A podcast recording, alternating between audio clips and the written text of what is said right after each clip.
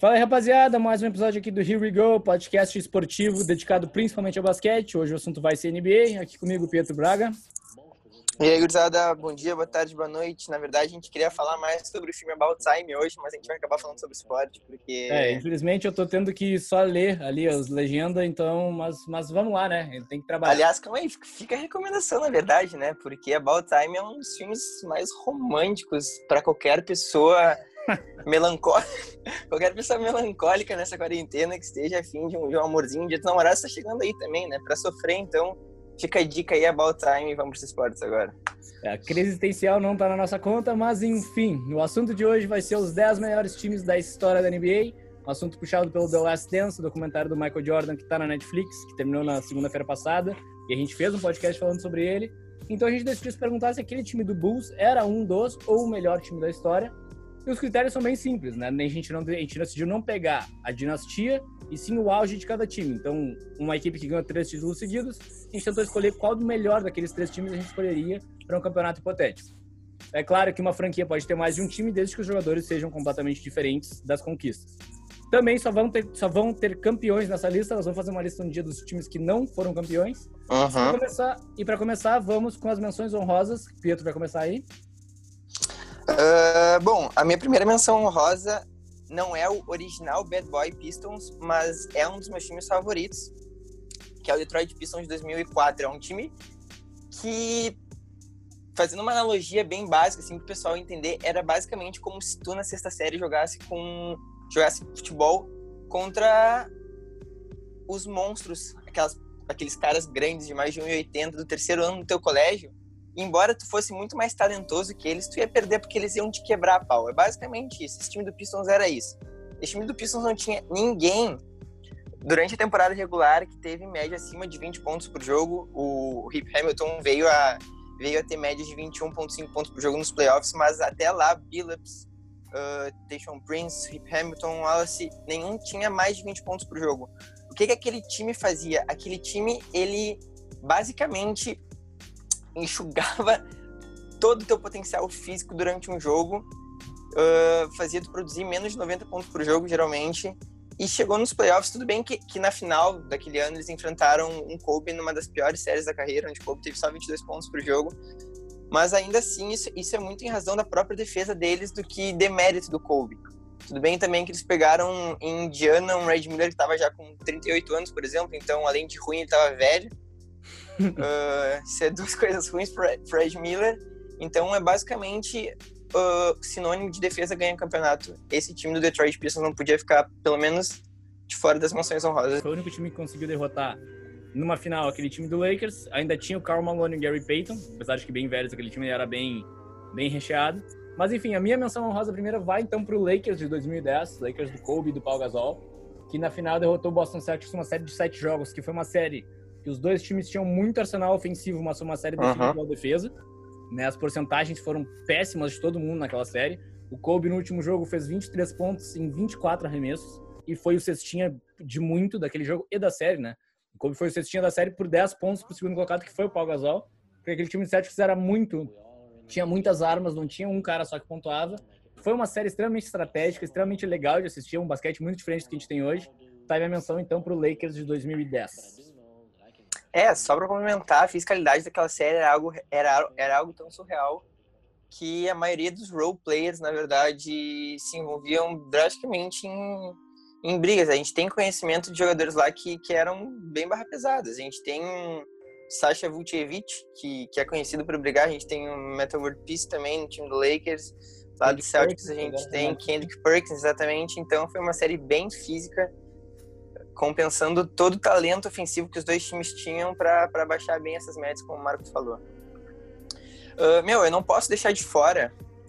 Desculpa, ele provavelmente vai ser o, o, melhor time a não ganhar um campeonato quando a gente der esse podcast, mas eu não posso deixar de fora o Warriors de 2016. Eu falei que eu ia botar ele porque, inevitavelmente, é um dos melhores times da história. A gente pode esclarecer isso falando que até eu acho que na verdade nunca até esse time conseguir esse feito, alguém pensava que um time voltaria a ganhar mais 70 jogos depois do Bulls.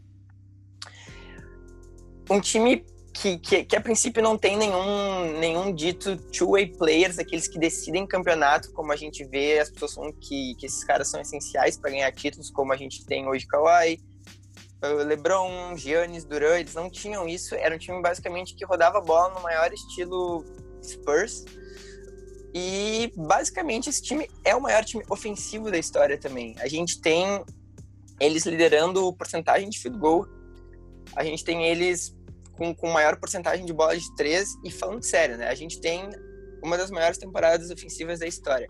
A gente tem o Curry nessa temporada sendo o MVP unânime. Primeira vez na história também. E se a gente pega lá a, a listinha, a tabelinha de PER, né, que é o Player Efficiency Rating, a gente tem dentro dos caras que ultrapassaram a barreira dos 31 pontos no PER, o Curry como o único cara, basicamente, armador, vai ser o único da história, provavelmente, que tem o corpo esquálido, que é pequeno. Dentro dessa lista a gente tem Wilt, a gente tem Jordan, a gente tem Giannis, a gente tem LeBron esquálido, e a gente tem o Curry. Pessoal. Gravem a palavra, nem sabia que existia.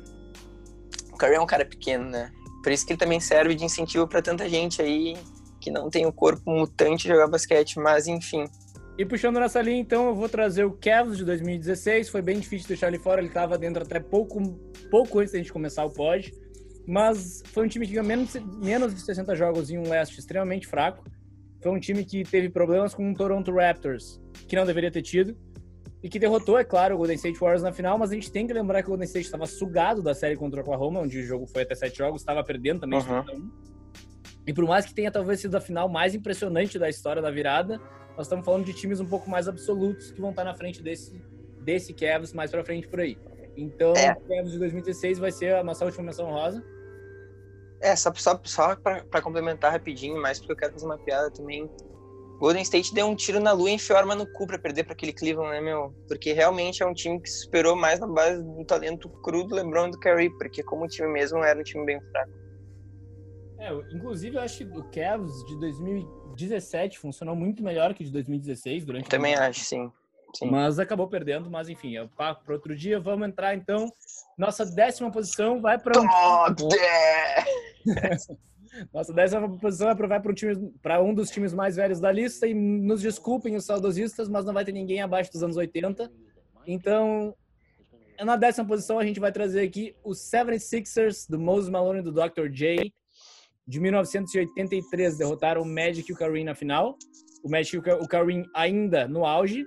E o Magic Johnson já era provavelmente o melhor jogador da NBA naquela época, teve médias absurdas durante toda a temporada. Então foi uma série bastante diferenciada também por ter sido uma sweep, né? O, o Sixers ganhou quatro jogos daquele time. Bem inesperado, sim, bem inesperado. Moses Malone teve médias de 26 pontos e 18 rebotes por jogo. E o Andrew Toney, um cara que jogou pouquíssimas temporadas na NBA, se machucou muito, teve 22 pontos por jogo. Esse cara, ele era uma estrela que acabou não se consumando por causa das lesões. Esse cara jogava muita bola. O Dr. foi o terceiro maior pontuador desse time, pra você ter uma ideia. E ainda tinha Maurice Chicks nessa equipe, que é um cara que conquistou bastante na NBA. Foi All-Star, foi seleção de time da NBA, foi campeão e foi membro de time de defesa. Então era um time bastante fechado, foi um dos primeiros super times da história e derrotou o Magic, derrotou o Lakers Showtime, merece estar nessa lista. Uh, em nono lugar, a gente vai direto, eu não tenho nenhum comentário a fazer, eu acho que foi perfeita essa discussão.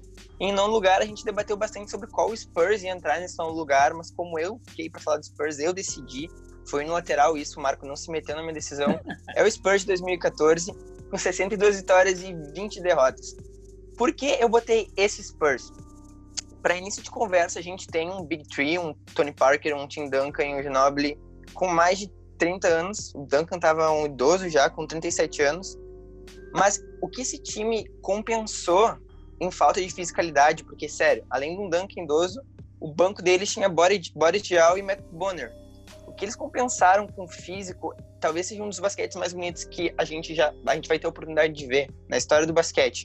Falando sério, era um time que mexia a bola de uma forma quase automática e, e, e, quando a bola, quando, quando eles resolviam usar mais o Duncan no post-up, a gente tem caras como, como Marco Bellinelli, Danny Green, que, que no ano passado nas nacionais tinha batido recorde de bola de três. A gente tem o próprio Matt Bonner, que é um dos recordistas em porcentagem de três da história da NBA.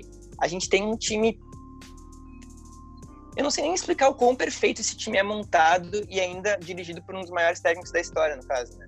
Para mim, esse Spurs... É e com o nosso querido Thiago Splitter, né? Esse time do Spurs era bem, era bem não norte-americano também. Então isso é interessante de notar como o Popovich ele, ele realmente consegue extrair o melhor de cada jogador. Não necessariamente ele precisa de um cara que, que faça tudo e ele realmente consegue criar sistemas ofensivos que a gente vai estar estudando daqui a 60 anos quando a gente estiver falando de basquete. Então, para mim, esses Spurs, além de, de ter Kawhi, né? Eu deixei Kawhi de fora. Kawhi começando a ascender esse time de 2014 de Spurs, destruindo o Miami na final, simplesmente também passando por um OKC favorito, talvez, nas semifinais, né? E por um Portland ainda muito funcional. Aquele Portland do, do, do Lillard bem novo tinha, tinha lá Marcos como All-Star, tinha Batum, tinha Wesley Matthews, era tipo um time realmente bem forte. E o Spurs teve uma run excepcional nos playoffs, por isso o Spurs 2014 vai entrar em um lugar na nossa lista. E seguindo, né, também não tem mais nada adicionar, acho que aquele time do Spurs foi bastante corta-coração, porque eu tava torcendo muito pro Oklahoma e foi uma baita de uma série. Mas então, em oitavo lugar, um time que é muito querido do meu coração, que sou torcedor do Celtics. Eu vou dar uma. Vou só contar para vocês que o Pipo também é. Meu, enfim, 2008, Boston Celtics. Depois de o Paul Pierce sofrer por muito tempo, não ganhando jogos de playoffs, o Danny Ainge, era o Danny Ainge, né, no caso, GM já naquela época. Sim. Danny Ainge, ele traz Kevin Garnett e Ray Allen para juntar forças com o Paul Pierce, começando essa época dos Big Trees da NBA e o que a gente viu daquele time foi um time monstruoso defensivamente. A gente a gente vai contar mais do que a gente viu porque foi nessa época que eu comecei a amar basquete, comecei a acompanhar basquete. Tanto que muita gente tira sal de mim, mas o Rondo é meu jogador favorito porque eu vi aquele Celtics de 2008 jogar e eu vi um cara que simplesmente viu o basquete de uma maneira diferente. Eu vi um Ray Allen que, que talvez se jogasse hoje, no seu pique, novo e tudo mais, talvez ele, ele estivesse metendo tantas bolas de três quanto um Curry da vida, porque o Ray Allen, as pessoas não acreditam, mas o Ray Allen era.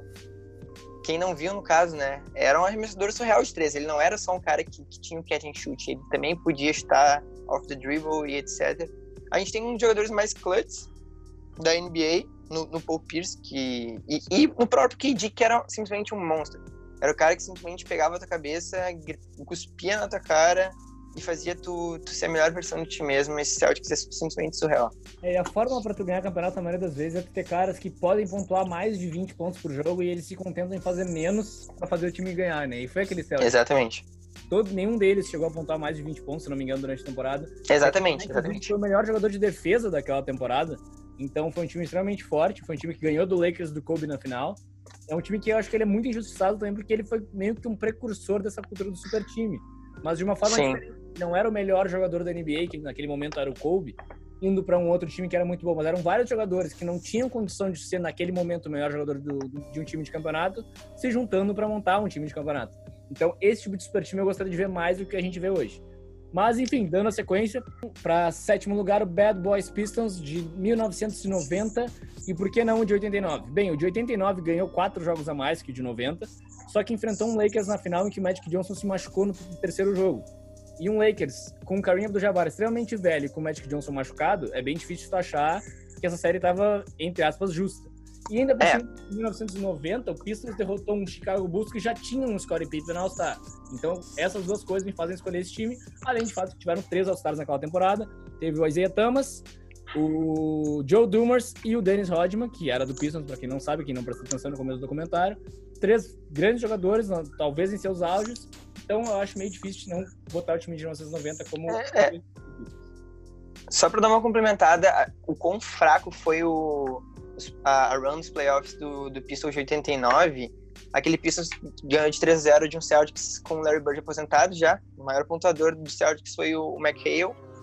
Uh, não tão funcional já, bem machucado. O McHale era bem baleado. Uh, mais de menos de 20 pontos por jogo. Depois um Bucks sem nenhum All-Stars no time sweepou o Bucks por 4 a 0 E aí vem aquela história do, do que se criou, aquela história, né? Do Detroit Pistons ser o principal nemesis do Bulls, porque 4 a 2 em cima do Bulls na final de conferência, no outro, no outro ano voltaram a ganhar deles, se tornando esse principal rival do MJ, né? Como a gente pode ver, como a gente pode até testemunhar no documentário, que é bem trazido. E mas tirando isso, tirando essa, esse início de, de rivalidade, os playoffs do, de, de, 2000, de 89 do Pistons foi basicamente patético até as finais, como o Marco comentou, então por isso a gente ficou com de 90. E além do mais, cara, eu acho que ninguém ia querer jogar contra nenhum desses Pistons, né? Então esse time de 90 também tá bem, bem colocado. Eu acho que hoje eles não teriam como jogar na NBA, porque ia, todos os jogadores iam acabar indo pra rua. Então, é um time Sim. que na história da NBA, se for escolher qual é um time que tu não quer jogar numa final, seria esse time do Pistons, nesse momento. Qual é o time que tu não quer... Tu chega na praça, tá? Esses, alguns desses caras lá, tu não vai Tu nem... sai, tu vai embora. Eu juro, tu vai embora. Não, tu vai embora. Porque é o tipo de cara tu pode que... Estar tá com, tu pode estar com uma bola embaixo do braço, mas tu não entra na quadra. Eu juro pra ti, tu não entra na quadra. Só pra brigar, e ainda são bons, né? Mas a Thomas jogava muita bola. Então é um time muito chato que não pode ficar de fora. E tem um, talvez o um nome mais legal da história da NBA, que é Bad Boys Pistons. Detroit é uma Exatamente. cidade muito violenta e o time combinava com a cidade perfeito. É, até, até dizem que, que o Dennis Rodman era um cara completamente diferente até chegar em Detroit. Né? Não, a gente tem essa visão dele mega excêntrica, até, de certo modo, megalomaníaco e e o cara simplesmente era uma pessoa, dizem que ele era uma pessoa, entre aspas, calma, antes de chegar em Detroit. então, Bad Boy Pistols faz jus ao, ao, nome que tem, no caso, né? É a cidade do M, né, gurizada? Mano, spaghetti. E então, em sexto lugar, dando sequência, um time que, por uma bola, tá nessa lista. E é talvez a bola mais clutch da história, não só da NBA do basquete, mas talvez do esporte. Que é o arremesso do Ray Allen no jogo 6 da final de 2013. Miami Heat San Antonio Insano. Talvez o melhor time que o LeBron James já jogou. O Heat venceu 27 jogos seguidos na temporada regular naquela, na, naquele ano. Venceu 66 partidas ao todo. Era o auge do LeBron em temporada regular, muito provavelmente. Wade ainda estava no auge, o Chris Bosh estava no auge.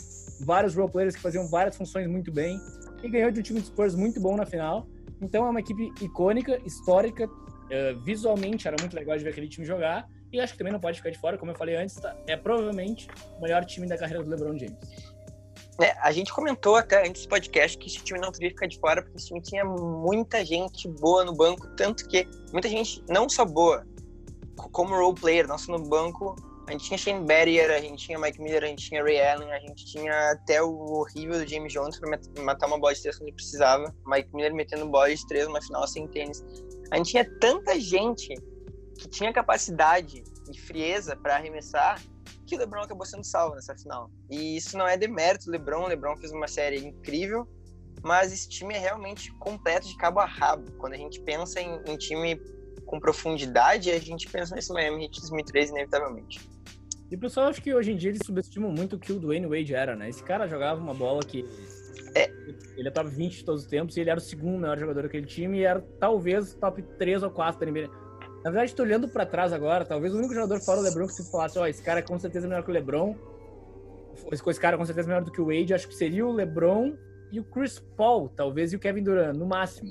Acho que sim, sim, sim. Então ele era um cara que era top 5, 4 da NBA, 3, dependendo de como é que tu vê as coisas. Então era um time realmente muito forte, não, não pode ficar de fora, o Real era muito clutch. E vamos dar sequência aí? Uh, bom, a gente trouxe em quinto lugar um Celtics de 1976, naquela época maravilhosa, simpática, cheia de soco, Magic e Birds. Bom, enfim, eu ando lendo muito livro do Bill Simmons, que ele, que ele basicamente resume muito sobre basquete, tipo, basicamente a, a vida da NBA, e esse cara é maníaco pelo Celtics, ele é maníaco, ele conta uma história de como ele virou torcedor, e é basicamente o pai dele brigando com a mãe dele porque a mãe dele queria que o pai comprasse uma moto e o pai resolveu comprar um ticket para a temporada inteira do Celtics.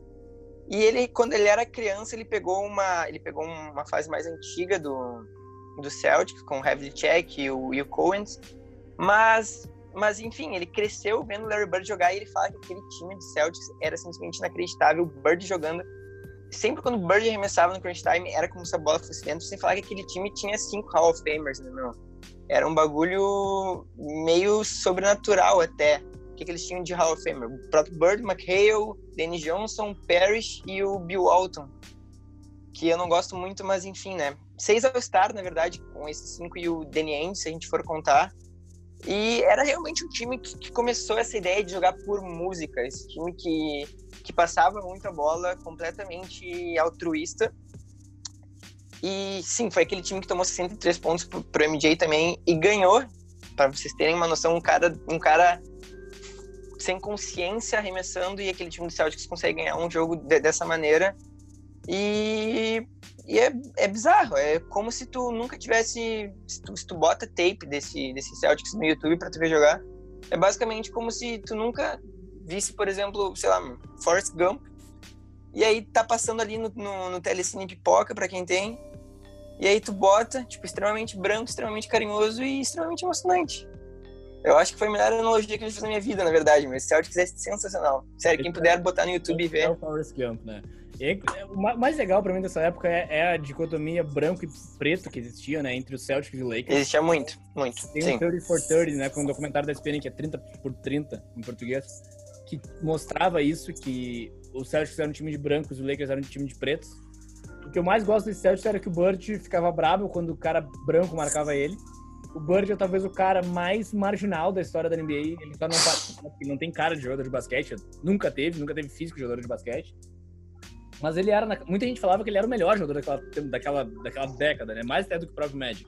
Mas esse time foi menos vitorioso do que o próximo time que a gente vai colocar, que é o outro lado dessa rivalidade, que é o Showtime Lakers. E eu uhum. aqui o Lakers de 1985. Né? O Lakers foi cinco vezes campeão naquela década, mas em 85 o Kareem Abdul-Jabbar ainda estava jogando bastante bola, né? Em 87 ele já tinha baixado consideravelmente sua produção. Em 85 o Magic também estava no auge, apesar de que ele ainda não tinha sido MVP. O cara, nas finais, teve média de 14 assistências por jogo, né? O Jabbar teve média de 26 pontos e 9 rebotes. Então era um time que já tinha Bob McAdoo, já tinha Michael Cooper, já tinha Byron Scott, era um time bem, bem reforçado. James Worthy já estava jogando muita bola. Ganhou em cima do Celtics na final, que no ano seguinte seria campeão em cima do Rockets, na verdade, do Olajuwon. Uhum. Do Olajuwon. Ganhou daquele time, daquele grande time do Celtics. Então é o, é o Showtime Lakers. É aquele basquete que encantou o mundo do Magic Johnson passando sem olhar a bola. Uh, basquete de transição muito rápido, sem bola. Bah, muito rápido. Tu assiste um jogo não tem bola de três. Mas eu acho, cara, que é um time que marcou a época na NBA, foi mais vitorioso do que aquele Boston e tem que estar nesse quarto lugar aí.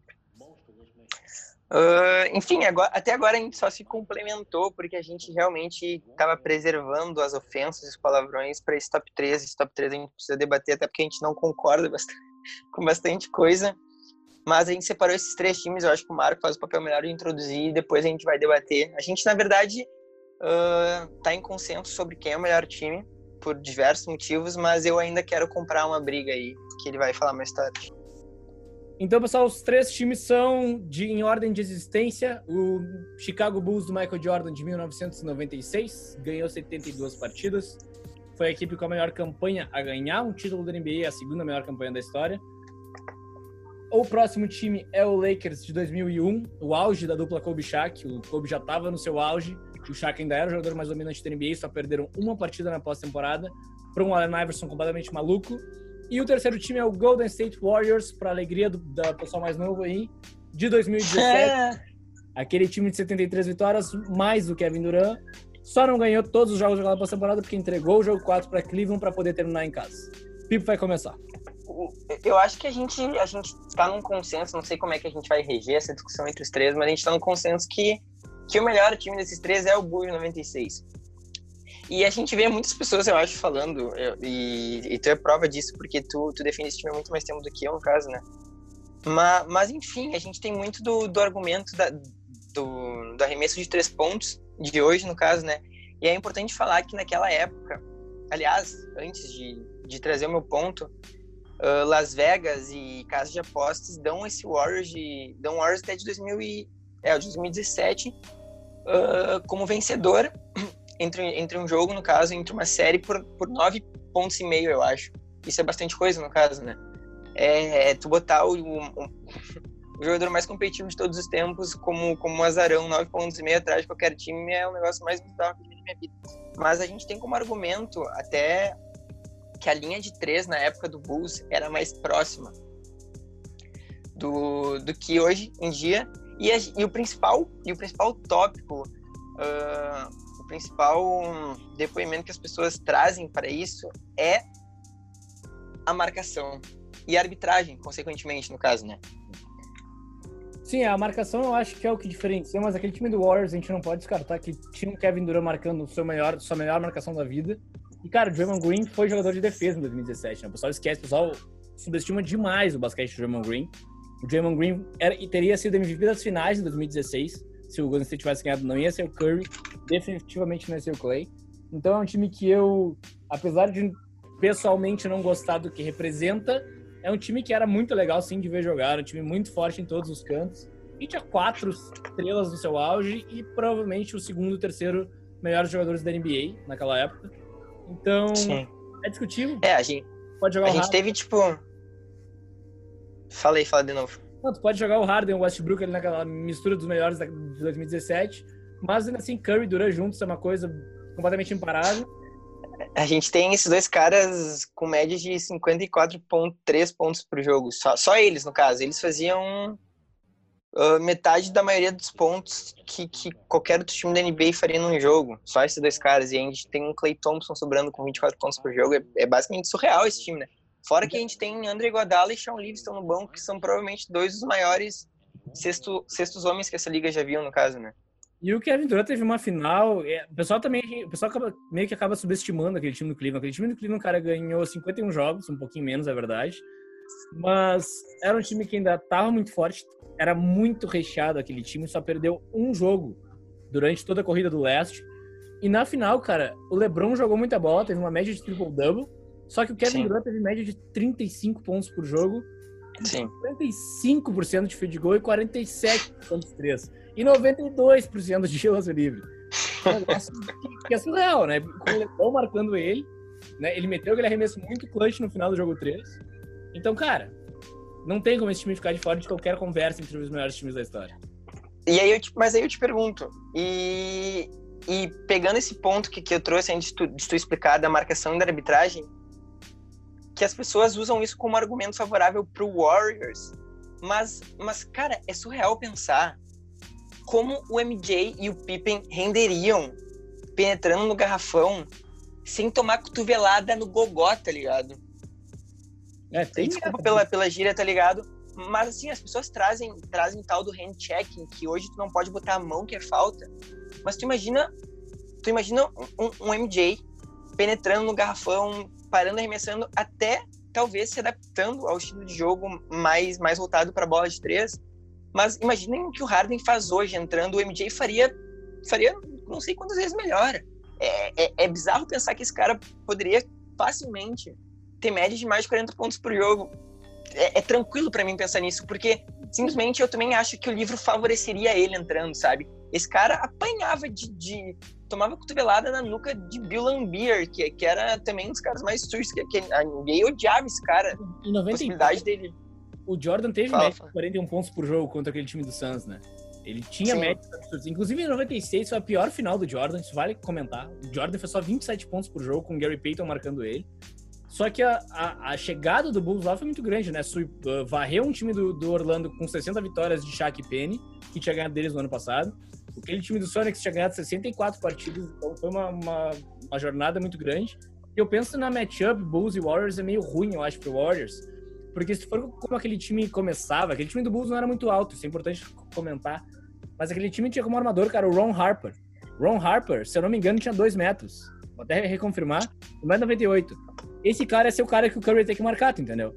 Então tu pensa, o Ron Harper no Bulls, naquele ano fez 7 pontos por jogo. Sim, só que duas temporadas e... ele tava fazendo 20 pelo Clippers. Ele decidiu fazer menos para poder ser campeão. É, e até, só, só complementando o teu ponto, o Ron Harper, ele é um cara muito forte, muito alto, e, e aí tu tem necessariamente na posição 1, 2 3, basicamente, três caras que, te, que, iam, que iam te pressionar a quadra inteira, o jogo inteiro, sabe? Um cara, como eu já falei, esquálido, que tu chamou a atenção para a palavra como Curry, ia ter que lidar com um Harper de dois metros marcando ele o jogo inteiro. É, é algo meio surreal de pensar, e eu não acho que o MJ teria problema em marcar o Clay, no caso, né? Apesar acho, de eu... Acho que o MJ ia marcar o Curry em algumas posses também. Ia ser, cara, ia ser um inferno pro Clay, pro, pro Curry, acredito eu. Mesmo na, nas, nas regras de hoje, acho que seria muito chato para ele. E aí a gente tem uma matchup uh, em, em, questão direta, ofensiva e defensivamente entre Duran e Pippen, que ia ser absolutamente incrível de assistir. Mas eu, eu acho que a matchup é ruim sim pro Warriors, porque eu imagino um, um time que necessariamente dependia muito do, do MJ, querendo ou não, dependia muito do MJ entrando, no caso, porque querendo ou não, o MJ tem médias de assistências boas durante a carreira. O MJ passava bem a bola, não é não é essa coisa que o LeBron é. O LeBron é com certeza um passador muito mais natural do que ele, mas o Michael Jordan dava muita assistência, no caso, né? Ele teve uma e... assistência pro jogo. É, exato. É, é bizarro os números de assistência quando ele precisava passar a bola. E quando ele não precisava, ele tinha o quê? Seis assistências por jogo, é, mais ou menos. Nessa série contra o Pistons, ele teve 4.2. Mas, cara, o time cara que mais teve no time foi o Pippen com 5.3. Então, o sistema do triângulo não te permite passar tanta bola como os sistemas de hoje, né? O sistema do Golden favorece muito a assistência. O triângulo não, o triângulo procura um contra um. E daí o MJ ainda assim dava 4, 5 assistências por jogo, que não é pouco. Sabe? É, carreira, carreira é 5.3 assistências por jogo, né? É. Mas, mas é isso, sabe? Eu acho que o, único argumento que tu tem a favor do Warriors, claro que tem a bola de 3, mas, não, mas, mas isso já, já cai um pouco por água abaixo quando tu tem um perímetro simplesmente extremamente físico e impositivo em questão de defesa e a questão de tu jogar na arbitragem de hoje, sabe? De tu não poder ser mais físico como eles eram ali no, no basquete de 1990, mid-90s ali.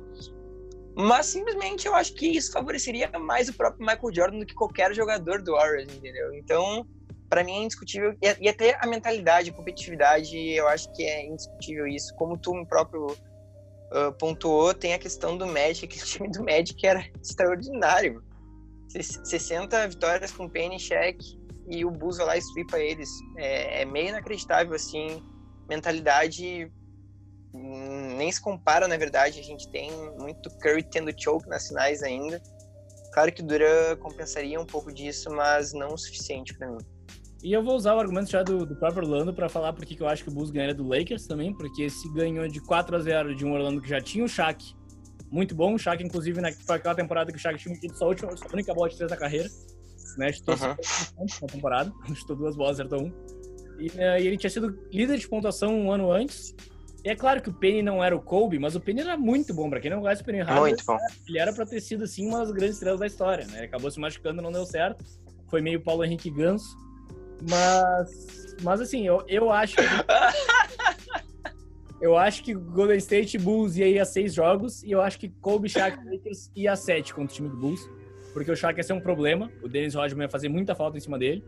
E Kobe e Jordan ia ser a matchup que todo mundo pediu a Deus, ia ser, o, ia ser o duelo mais legal de assistir na história, acredito eu. Então eu acho que o Bulls ganharia em sete jogos, porque aquele Kobe ainda era muito jovem, já era clutch, mas não era o Kobe mais experiente, que sabia ganhar um jogo mais pro final. Então acho que tem essa questão. E eu acho que o, o Bulls tinha mais peças, né? Porque por mais que tu tenha um cara como Derek Fisher ou o próprio Robert Horry, Uh, eu prefiro o, o, Acho que eu prefiro o Steve Kerr fazendo bola no final de jogo. O, é, sim. O. Pô, esqueci o nome dele, cara. O turco lá. O Kukoc. O Kukoc, Tony Kukoc. O próprio Ron Harper. Ele não era turco, mas. Tá, da mesma banda, da mesma banda. Então, croata, né? Então, eu iria também com o Bulls, mas seria uma série bem complicada. Bah, eu, não, eu não acho que seria uma série complicada entre os dois, eu acho que seria um 4x1 pro Bulls. Uh, só, só uma observação engraçada que, que o Lakers de 2000, 2000 2001 tinha o Ron Harper também, no caso, né?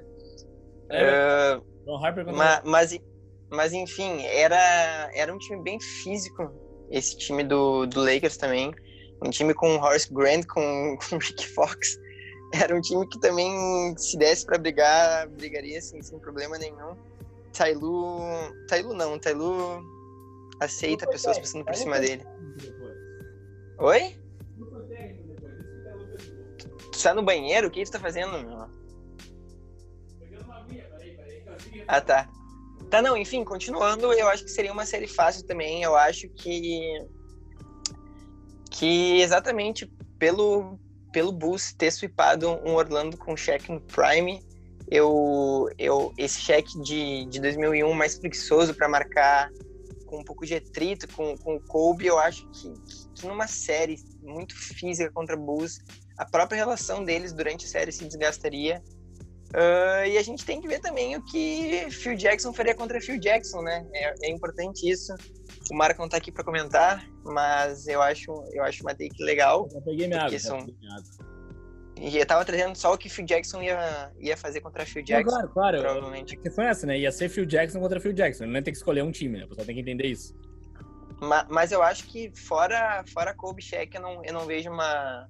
Claro que tem jogadores físicos e que podem arremessar também no Lakers. Mas quando o teu terceiro melhor jogador é, é, é Derek Fisher, eu, eu acho que já cai um pouquinho de nível, sabe? Não é um jogador que iria contribuir. É quase impossível, porque o Bulls perdeu dois jogos para Portland, Suns, Jazz e Supersonics, cara, o time do Lakers vai arrancar no mínimo. Ah, mas, mas aí é, é tudo questão. É, é bizarro que depois desse documentário eu acho que tudo é questão de mentalidade para esse cara. Eu simplesmente acho que se ele precisasse provar que ele é muito melhor que o Kobe, ele seguraria o Kobe a, a 17 pontos por jogo. Claro que o Kobe ter, teria essa, esse, esse ímpeto de provar que é, que é maior, que melhor, que o Jordan também. Mas o MJ é muito acima de qualquer, qualquer outro cara. Muito maior que o Kobe, inevitavelmente.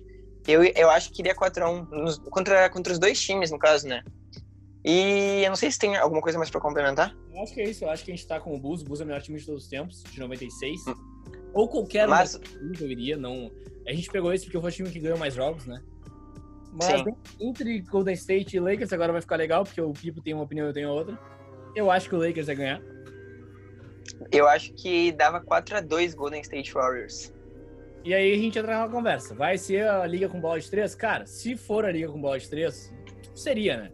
Seria um, um misto de regras, esse é o objetivo. Mas a minha pergunta é muito simples. Hoje tu não pode tocar em ninguém, né? Porque é falta. Quem é que vai marcar? Como, é, como tu vai marcar um cara como Shaquille O'Neal?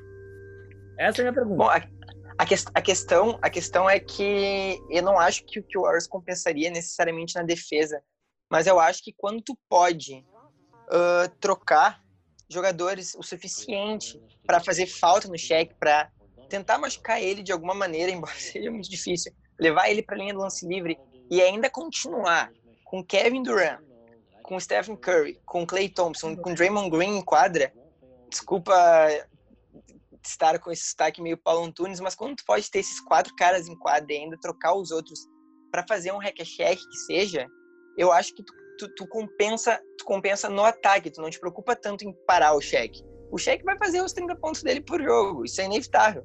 E aí, nisso, a gente pode ter um, um Duran ou um próprio Iguadala, um Clay, porque o Clay, sim, é um dos maiores two-way players hoje da NBA, para marcar o Kobe, para cansar o Kobe, entendeu? E aí, quem vai ser a tua, tua, tua terceira mais confiável arma? Como eu trouxe, é o Derek Fisher.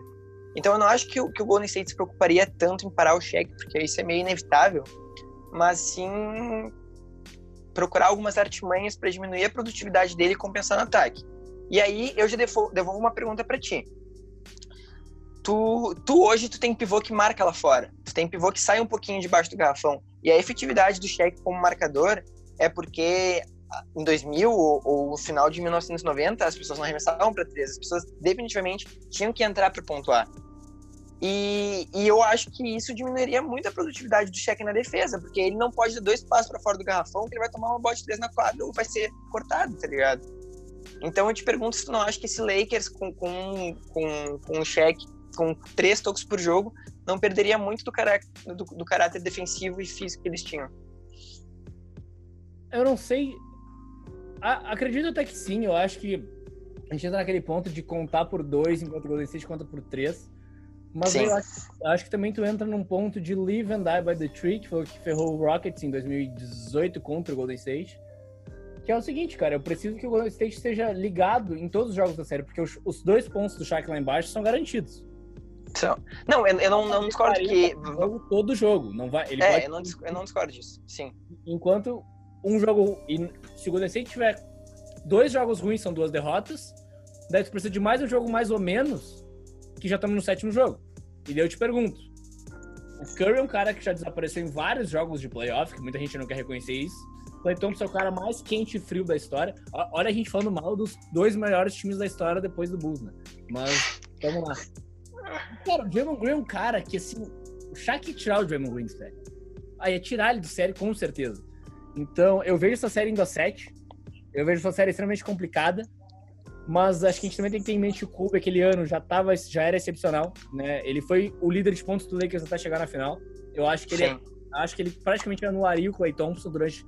O negócio do Clay Thompson é o seguinte, se tu marcar o Clay por dois quartos e ele não fizer nada, o Clay não joga mais. Tem que marcar o Clay Thompson no começo do jogo. Se ele esquentar, tu tá ferrado. Ele vai fazer 50 pontos. Eu acho que o Kobe começar é, mas...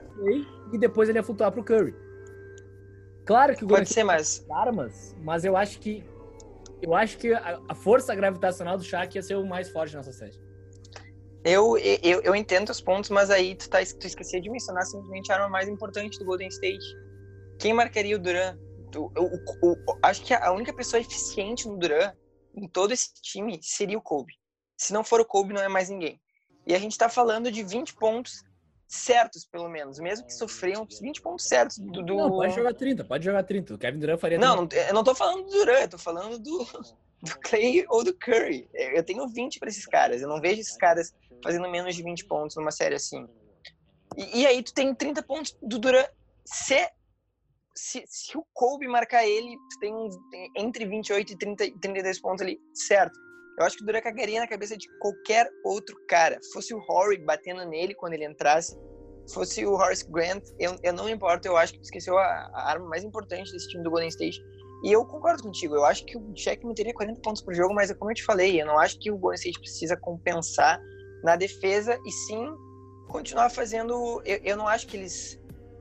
De, desde que o Durant chegou lá, e a gente tá falando do, do pick Golden State, a gente tá falando de dois caras, como eu falei, que que juntos fizeram 54 pontos por jogo e tu tem um Clay Thompson com 24 pontos por jogo, sabe? Eu não acho que é mais questão de live and die by the tree, até porque tu tem uma arma que se tu precisar de dois pontos, ele vai fazer dois pontos pra ti, que é o Durant. Então, para mim, para mim fica um pouco mais fácil porque eu não vejo Claro que o Kobe tem o ímpeto de ser o melhor de, de todos os tempos, mentalidade mais parecida com o Jordan que a gente viu, mas mas eu não acho que seria o suficiente para conseguir evitar uh, tanta bola, tanto volume de arremesso que o Golden State 2017 tem. Eu acho que o Chicago faria isso, porque o Chicago era um time muito mais, mais impositivo no perímetro, com aqueles três caras que a gente falou, e por isso eles, eles dariam um jeito de ganhar. Eu acho que quando não pode compensar no perímetro, eu acho que é muito difícil ganhar do Golden State, no caso. E drop the mic, baby. Eu acho que eu ganhei essa, mas não é definitivo, né? Cara, eu, eu ainda eu, eu respeito, eu acho que seria. Eu acho que seria sete jogos. E, e esse é meu ponto, né? Eu acho que se fosse falasse, ah, alguém vai ganhar em seis, eu acho que eu até apostaria no Golden State. Mas eu acho que se eles ganharam em. Eles ganharam em cinco daquele time do Cleveland que tava já disfuncional, né? Foi um time do Sim. E o Kyrie já tava fazendo as carries dele. Sim. E assim, o Curry fez 29 pontos por jogo naquela série, vamos deixar bem claro. Então, é, é tem, tem um asterisco, o único asterisco que eu gosto de trazer para esse Golden State 2017 é que eu não sei a quanto iria aquela série com o Spurs se o Kawhi não se machucasse. Eu, ah, eles não tô sendo bem sincero contigo. Eu lá, vamos, que ser 4x1 no máximo se eles perdessem aquele primeiro. Ah, meu, eu... Tá. Eu acho que seria um 4x2, talvez, assim, ser algo surreal, como se fosse um 4x3, mas eu não acho que seria, seria, seria um, uma lavada muito menos. Não, seria um pouquinho foi. mais de, de gasto para chegar na final, eu, eu, acredito, mas ainda assim, acho que não ia fazer muita diferença, né? Ainda assim, voltando, o Curry fez 29 pontos pro jogo, o Kevin Love fez 16, pra você ter uma ideia do que o Shaq faria, né? E o Kevin Love foi bom, o Kevin Love. Mas. Uh... Mas eu acho que tu indo pro 7, cara. Kevin Love é subestimado defensivamente falando. Cara, tô indo pro jogo 7, eu acho que tanta coisa pode acontecer. Eu já vi esse Golden State falhar. O Curry falhou com uma bola de 3. Eu tenho certeza que se tu vendar, ele der um soco na cara dele, eu acho que ele acerta num treino. Né, na última Sim. final contra o Toronto. Temporada regular ele, ele acertaria normal, mas o Curry é, realmente então, tem que se provar um pouquinho. É. Lakers, sabe, ganhou seis jogos, foi em seis contra o Pacers, em cinco contra o, o Sixers seria em quatro contra o, contra o Nets. Cara, eu acho que se vai para o jogo 7, eu acho que o time do Lakers ia ganhar, sim. Mas, enfim, a minha aposta é essa. Tem que ir para um jogo 7 pro Lakers ganhar. Talvez se fosse menos, o Golden State ganhasse. Eu iria com o Lakers. Eu acho que eu daria 51-49 nas minhas apostas pro Lakers ganhar essa série. Mas eu entendo se o pessoal quiser ficar pro outro lado. Mas acho que a gente encerra por aqui. Estão aqui todos os pontos na mesa já. E o pessoal é, eu acho que, que vote é que pensaram. Quem que acha que é. Se acha que é Golden State, concorda com o Pipo. Se acha que é Lakers, concorda comigo. E é isso aí, pessoal. É, daqui a pouco a gente pretende, para um futuro bem próximo, tá saindo a lista até, quem puder acompanhar, tá saindo a lista da NBA, porque eles estão sem ter o que fazer, então estão soltando os melhores jogadores atuais. Até hoje saiu que, que o Curry é melhor que o Harden, tá dando um fuzuê nas, nas internets lá. É, mas não é hoje, tanto hoje quanto jornalismo. Mas exatamente, fiquem ligados aí, te, uh, comentem, porque é uma discussão legal de se ter, porque a gente tem que levar vários fatores em consideração. Uh, e é isso. Comentem aí quem, quem vocês acham que é o melhor time, se vocês mudariam alguma coisa na ordem também. Se acrescentariam as menções honrosas. Aquela ceninha do About Time que ele volta pra passar o último dia com o pai dele. Bah! aí, pessoal, mas bah, tô, tô com lágrimas nos olhos. Tchau pra vocês, deixem aí, comentem com a gente, nos chamem para falar qual time vocês acham que é o melhor, se a gente deixou alguém de fora. Se o Golden State ganharia de todo mundo de 4 a 0 Vocês vão estar errados, mas podem trazer. Então é isso aí, até a próxima. E Abração. o Go, que deve ser já no mais final de semana. Tá bom?